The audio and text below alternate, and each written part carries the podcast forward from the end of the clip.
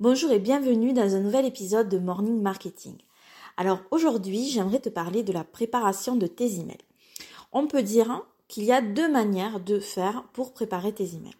Alors la première, c'est une méthode très pragmatique, la moins chronophage, la plus organisée.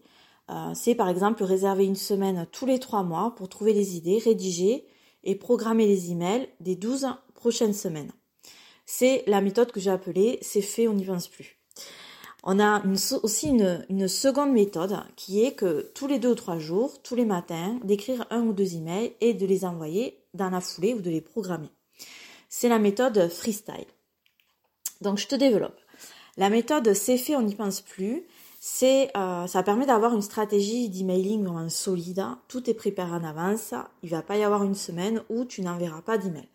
Donc c'est pour qui cette méthode? Ceux qui ont compris que l'email marketing c'est la vie, mais qui n'ont pas envie de se prendre la tête euh, avec ça.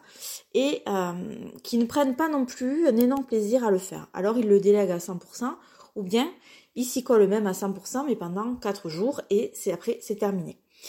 La méthode freestyle, c'est euh, tu écris quasiment au jour le jour, tu es dans le partage direct de la vie de ton business, de ce que tu vis toi-même en tant qu'entrepreneur, de tes idées du moment, de ton état d'esprit aussi. Euh, le storytelling, du coup, ça devient naturel et c'est presque comme un journal intime de ton business. Alors moi, laquelle j'utilise? J'ai testé les deux.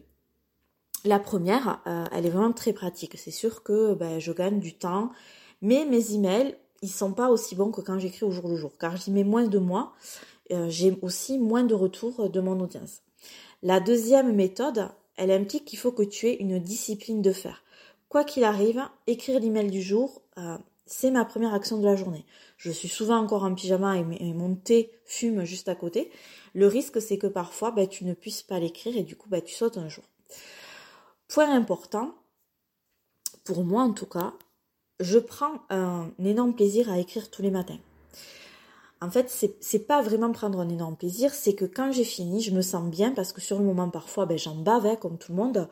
Euh, il y a des jours avec et il y a des jours sans.